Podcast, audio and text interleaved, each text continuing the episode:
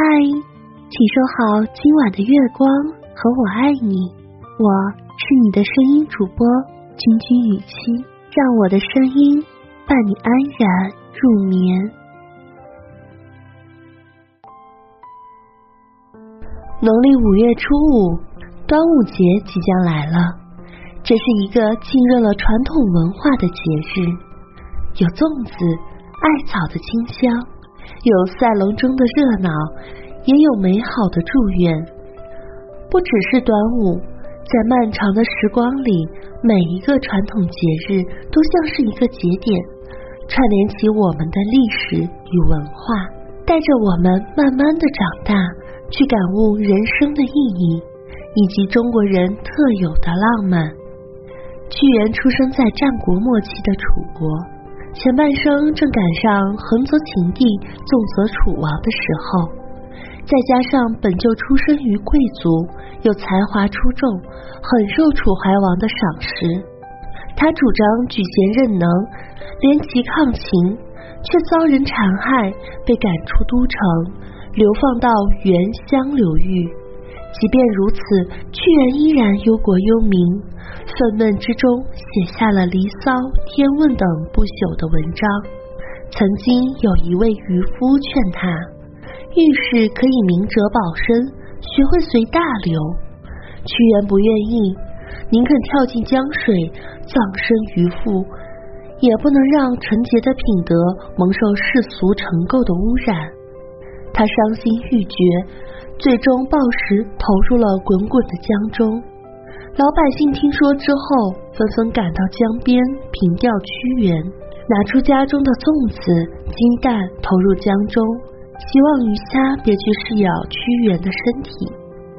久而久之，在每年的五月初五，就有了龙舟竞渡、吃粽子的风俗，以此来纪念爱国诗人屈原。屈原的故事也许并不是端午节缘起的真相。有说法称，这个节日与时令节气有关，人们需要举行一些祈福消灾的活动，种种习俗即由此而来。但随着时间的流逝，端午开始有了纪念故人的文化内涵，它逐渐成为了新韵。汉代就出现了屈原与端午节的说法，到了魏晋南北朝时。屈原的精神气节更是为世人所尊重。他一生忠君忧国，追求完美，堪称君子人格的典范。他留下的楚辞对后世影响深远，与《诗经》并称为先秦文学的双璧，是中国文学浪漫主义和现实主义传统的两大源头。闻一多先生在端午节的历史教育中说：“端午节时。”自己曾经趁着孩子们问粽子的起源，大讲一番屈原。在他看来，古老的端午祈福习俗是先民们在艰难求生的条件下形成的。当生存不再是问题，若想要这节日继续存在，就必须给他一个新的时代意义。屈原的形象加入，无疑赋予了这个节日深刻的精神内涵。也让端午节有了长久的生命力。每当端午节吃起粽子，喝着雄黄酒，赛起龙舟，人们总会想起那个满腔热诚的屈原。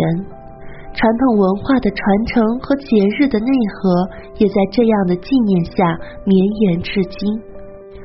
有位作家说过，中国人的精神文化传统。往往就是依靠代代相传的一年一度的节日继承下来。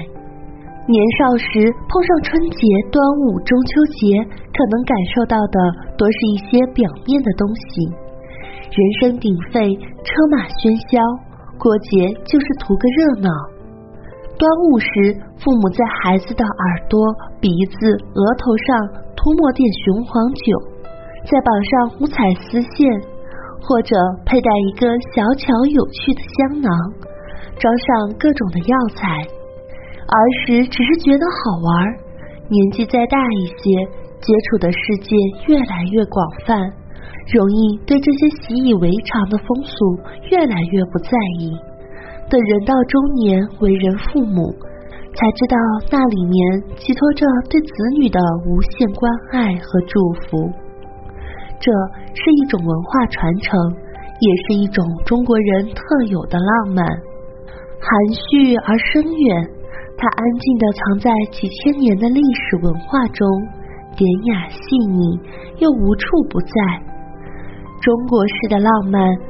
这种浪漫滋养着中国人的家国观念、山水情怀、节日习俗等文化传统，恰恰是我们传承数千年引以为傲的底气，恰恰是我们传承数千年引以为傲的底气。